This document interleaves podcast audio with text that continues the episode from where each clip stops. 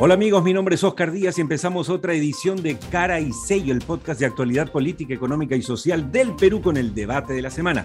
Junto, como siempre, a José González, analista internacional desde Nueva York, y Juan Carlos Ruiz, analista político nacional. Hoy les planteamos tres temas y este es el primero. Nacionalizar el gas de camisea es el momento, se puede, se debe, conviene. Bueno, son preguntas que vamos a plantear en la mesa con José y Juan Carlos, pero empecemos tratando de hacer lo que siempre tratamos de hacer aquí en el podcast de Caricello, un poquito de docencia. José, por favor, tú tienes eh, a la mano el artículo 29 de la Constitución, porque queremos saber si la Constitución, porque eso se está debatiendo en las últimas horas, permite o no la figura de nacionalizar y si lo permite, bajo qué condiciones. Por favor como toda constitución, Oscar, ni lo permite ni lo prohíbe. Recordemos que las constituciones son la base de la ley, por lo tanto son generales. Y en esa generalidad constitucional, en cuanto a los derechos de propiedad, lo que se llaman las garantías constitucionales nacionales y sociales en la constitución del, del 93, el artículo 29 dice, la propiedad es inviolable sea material, intelectual, literaria o artística. A nadie se puede privar de la suya, sino por causa de utilidad pública probada legalmente y previa indemnización justipreciada. Es decir, la Constitución no lo prohíbe y lo permite siempre y cuando la utilidad sea pública, la utilidad pública sea probada legalmente y se paga una indemnización a justo precio. Es decir, por eso no lo prohíbe, pero no lo promueve digamos. E-, es una prerrogativa del Estado siempre. En las elecciones de ayer en, Alemania se, aprobó, entre otras cosas, en la votación la eh, expropiación de 250 mil viviendas de uso social a un concesionario privado que había explotado tal propiedad. Eh, desalineada con los intereses públicos y se, aprobó en Alemania en la Alemania democrática una expropiación.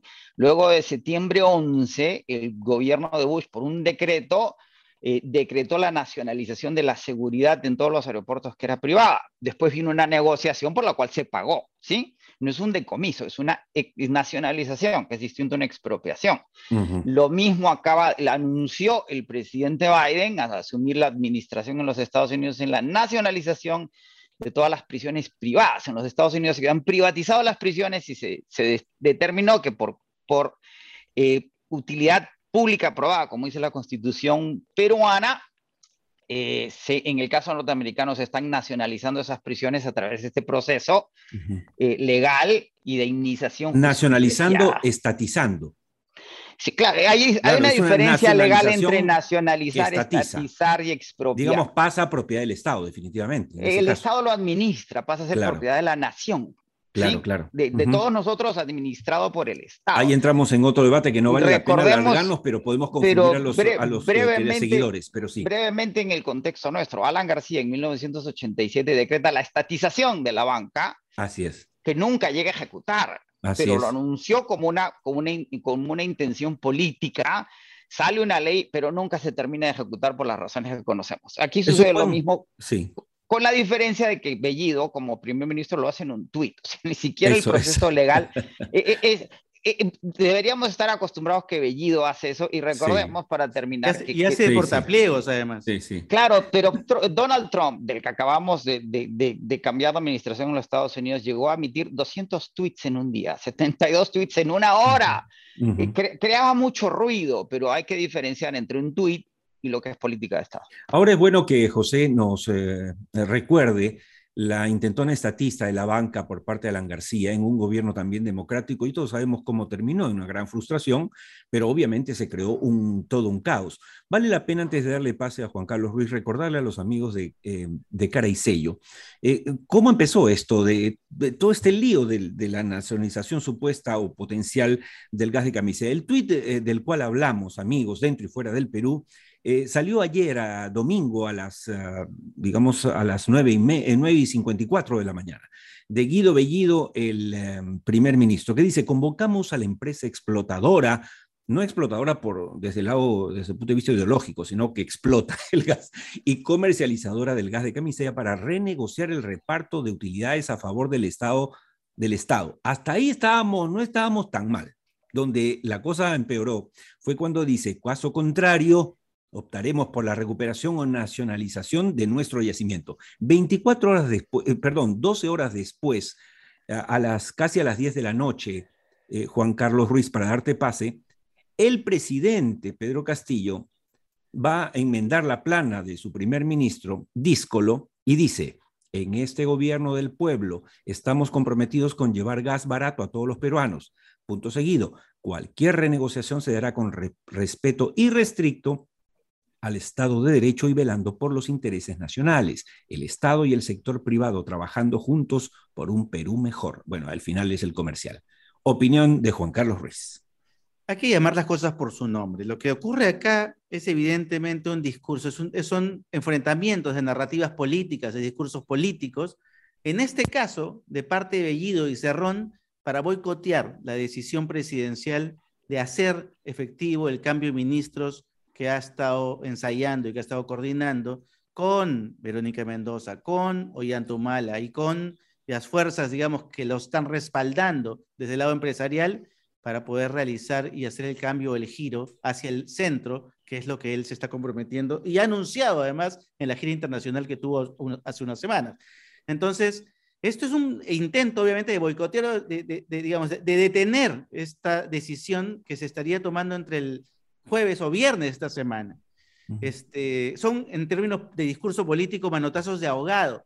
Ahora, esto se complementa además con otros tweets de Bellido, de Cerrón, de Bermejo, donde dicen, ni un paso atrás eh, y, no a la hoja de ruta, ¿no? Como diciéndole al presidente, pero claro, públicamente, hey, no nos abandones, sigue con nosotros. Porque además está en el discurso del presidente Castillo. Castillo sí ha dicho que quiere negociar, pero negociar, y ya lo reiteró en el tuit, dentro de las, eh, lo, que ordena la ley dentro del, tema. O sea, no, imponiéndose y no yendo a una negociación con una amenaza evidente antes de negociar, sentarte a negociar. Eso no es negociar, eso se llama amenazar.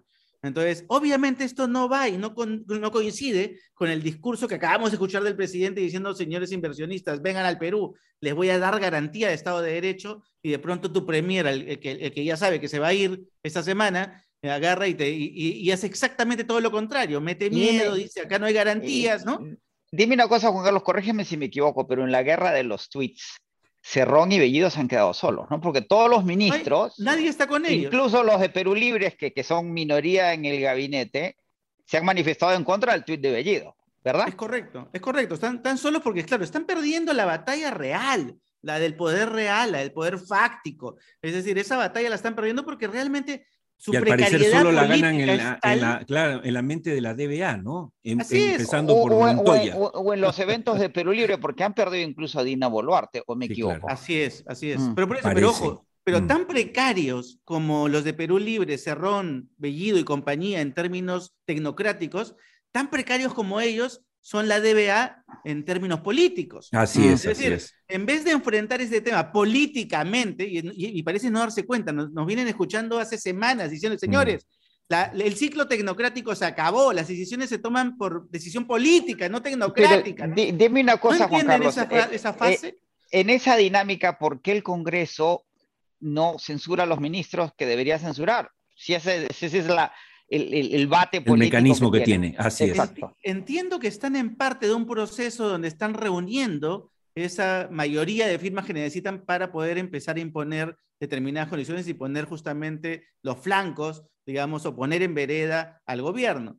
Pero es un tema de ajedrez político, como siempre hemos dicho. El Congreso sí está haciendo política y está haciéndola, eh, vamos, con sus limitaciones, sabiendo que tiene sus 50 votos duros, Ahora podría... quieran vacarlo, pero que, pero que tiene que pues, buscar una cosa más de gobernabilidad. Podríamos decir que, que, Castillo también está haciendo política dejando que Perú Libre se queme solo. Por supuesto. Es más, ayer un reportaje de un dominical mostró claramente el avance del nuevo partido magisterial, magisterial. político. Entonces, que sería el partido que, que recibiría el que sí sería de Castillo. Y que sí sería de él. Y él pediría, pediría inicialmente. En la red, la red que lo está esperando abajo. Ahora, ¿qué, se dice, ¿qué se dice de los nuevos ministros? ¿Quiénes, ¿Quiénes reemplazarían espérense, Antes de entrar a eso, déjenme cerrar este primer capítulo, el primer tema sobre la nacionalización o no del gas de camisea. Datos para los eh, escuchas del podcast. De acuerdo a la Ley Orgánica de Hidrocarburos, es el Ministerio de Energía y Minas el encargado y responsable de la política de hidrocarburos en el Perú, nadie más. O sea, el que debería hablar, por lo tanto, no sería el primer ministro, sino el ministro de Energía y Minas que, que no ha dicho esta boca es mía. Segundo, cuando se habla de renegociación de contratos de hidrocarburos, de acuerdo a ley, el único ente que puede renegociar se llama Perú Petro. ¿Ok? Y finalmente, como decía Juan Carlos, cuando, cuando en un contrato una de las partes propone renegociarlo, lo normal es que la renegociación comience con una propuesta y no con una amenaza, como ha pasado ahora. Pero tiene razón José González. Por favor, tratemos de ubicarnos en el mundo. Ok, no es lo ideal que esté hablando Bermejo, que estén tuiteando Cerrón y por supuesto Bellido, pero y Trump?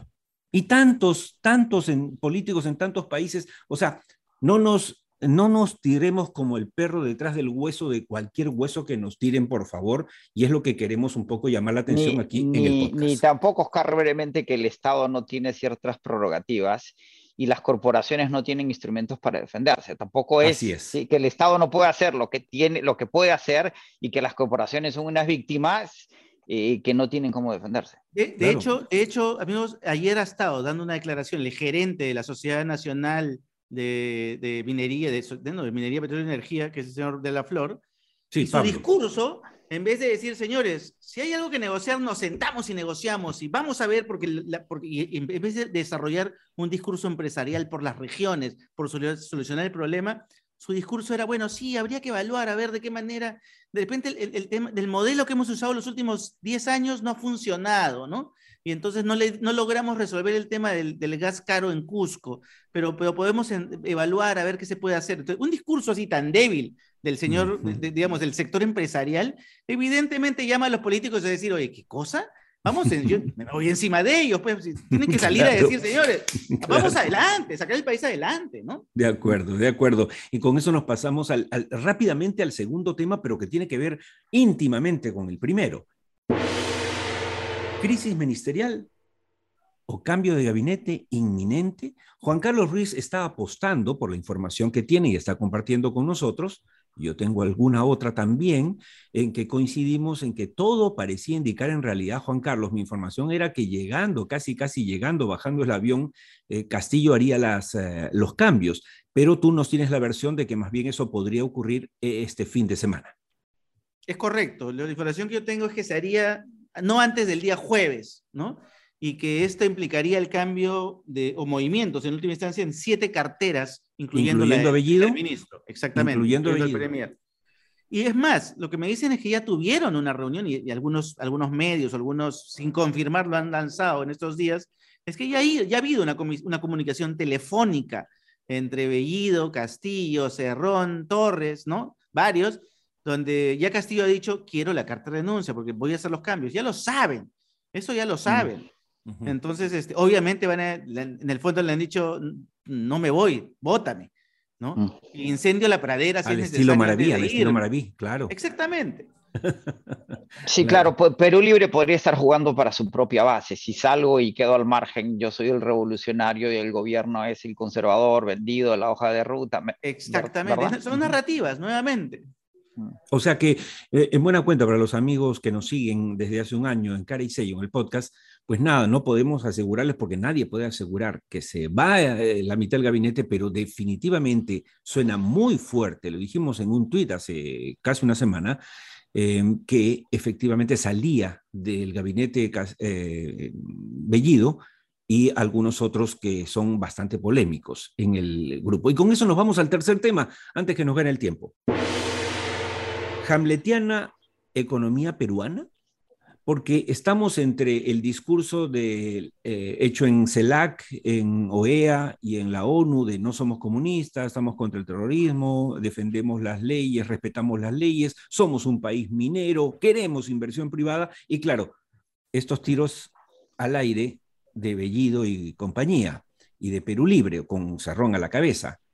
Eh, ¿Qué tanto daño le hace esto fuera del Perú y dentro del Perú, José González? Este ruido político a la inversión privada? ¿Qué es lo que realmente nos preocupa? Recordemos que la ecuación fundamental en, inversión es costo, eh, riesgo-retorno, ¿sí?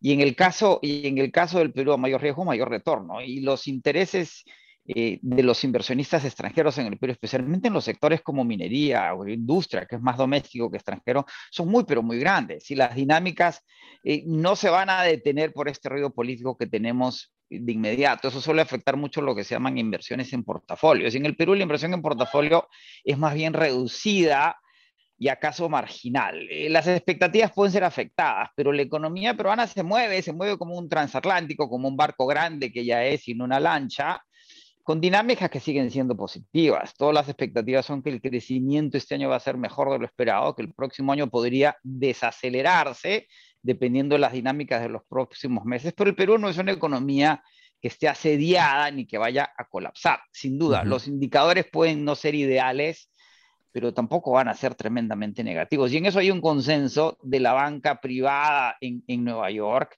de las multinacionales en Washington, eh, de la perspectiva europea, de la perspectiva de la CEPAL, y, contravenir ese consenso es difícil. Ahora, la economía tampoco puede funcionar eh, por inercia, se necesita liderazgo y ese liderazgo lo tiene que expresar, implementar el presidente y no dejarse copar por este ruido que estamos viviendo. Y sabes qué, José, eh, ya para terminar, eh, Juan Carlos, lo que a mí me preocupa es que eh, coincidimos, creo, los tres desde hace tiempo en que las bases sólidas de la economía nacional eh, nos permiten eh, recuperarnos y seguramente mejor que muchos países de Latinoamérica, sin duda. Y esto no solamente lo decimos aquí en el podcast, lo dicen los, los, los entes internacionales más importantes, que no son pues de, de, izquierda, ¿no es cierto? Ni son de Perú Libre.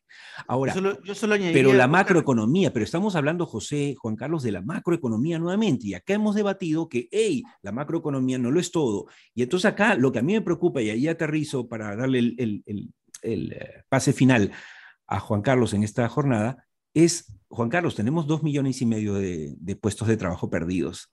Y más allá de la macroeconomía, eh, y que estamos todos de acuerdo en que efectivamente el Perú está fuerte, eh, esos dos millones y medio, ¿cómo se van a recuperar? Formalizando, evidentemente, y generando riqueza. Es decir, nosotros lo que, a ver, acá, acá y, pongo dos, dos, puntos para un poco, un poco complementar lo que, lo que ya decía José. Es decir, Hoy, por ejemplo, la portada de Expreso dice terrorismo financiero, ¿no? Ante la declaración que hace Bellido respecto al tema del gas. La pregunta es, eh, después que la historia vea esta etapa, cuando pasen algunos años, ¿el terrorismo financiero de dónde viene? ¿De un lado o viene de los dos? Una pregunta que me hago y hay que ponerla en escena. Ese terrorismo financiero, cuando viene del sector económico, del sector gremial, del sector empresarial, hace daño también, especialmente a ese sector microeconómico que tú dices, porque lo que hace es deteriorar, ¿no es cierto?, el tipo de empleo. Y si a eso le sumas un ministro de Trabajo que evidentemente está buscando quitar, digamos, competencia o, flexibilidad de contratación laboral, eh, digamos, haciendo rígida la contratación para no hacerla competitiva, sino creyendo que, lo que los derechos son, son digamos, algo así como, como halos adquiridos, ¿no es cierto? Por ser trabajador te mereces tales derechos por tal. No, te, los tienes que ganar, porque tienes que ser un buen trabajador. Si tú no cumples con determinadas cuotas de competitividad, de productividad, la empresa, obviamente, el generador de riqueza que trabaja contigo, con tu, con tu fuerza laboral, tiene todo el derecho de hacer los cambios y ajustes necesarios para poder hacer esa industria o ese sector económico más, más competitivo. Obviamente, siguiendo las reglas de, las reglas de ley, pero lo que no podemos hacer es endurecer la, postura de, temas de derecho para que los trabajadores tengan derechos adquiridos per se antes de siquiera demostrar capacidades de productividad. Ese gran, ese gran debate laboral no se está dando y se está asumiendo per se y está deteriorando cada vez más porque, claro, el empleo formal es el que está decreciendo y lo que está y sigue manteniéndose, y eso es lo que daña la, economía, la microeconomía, es el empleo, el, medio empleo, ¿no? No el empleo completo, sino estamos siendo contratados sin todas las condiciones laborales, porque obviamente si la formalidad no me da ventajas competitivas, te contrato informalmente. Y lo que hago como es siempre, el ingreso. Como siempre, el tiempo es tirano y nos indican que ya se terminó en esta edición de Cara y Sello. Solamente un comentario final, José y Juan Carlos. Ayer eh, la columna de Augusto Álvarez Rodríguez me causó mucha gracia, porque decía, y lo reseño ahora, el Perú está camino al chavismo, pero no al de Hugo Chávez, sino al del Chavo del Ocho. Y efectivamente, si uno empieza a ver estos 60 días, podría estar de acuerdo con él. Un poco de humor no hace daño. Gracias a José González y Juan Carlos Ruiz y sus opiniones siempre bien informadas. Esto fue todo por hoy en Cara y Sello, el podcast de actualidad política, económica y social del Perú. Recuerden que nos encontramos en cualquier momento en Spotify o iTunes, salvo mejor opinión.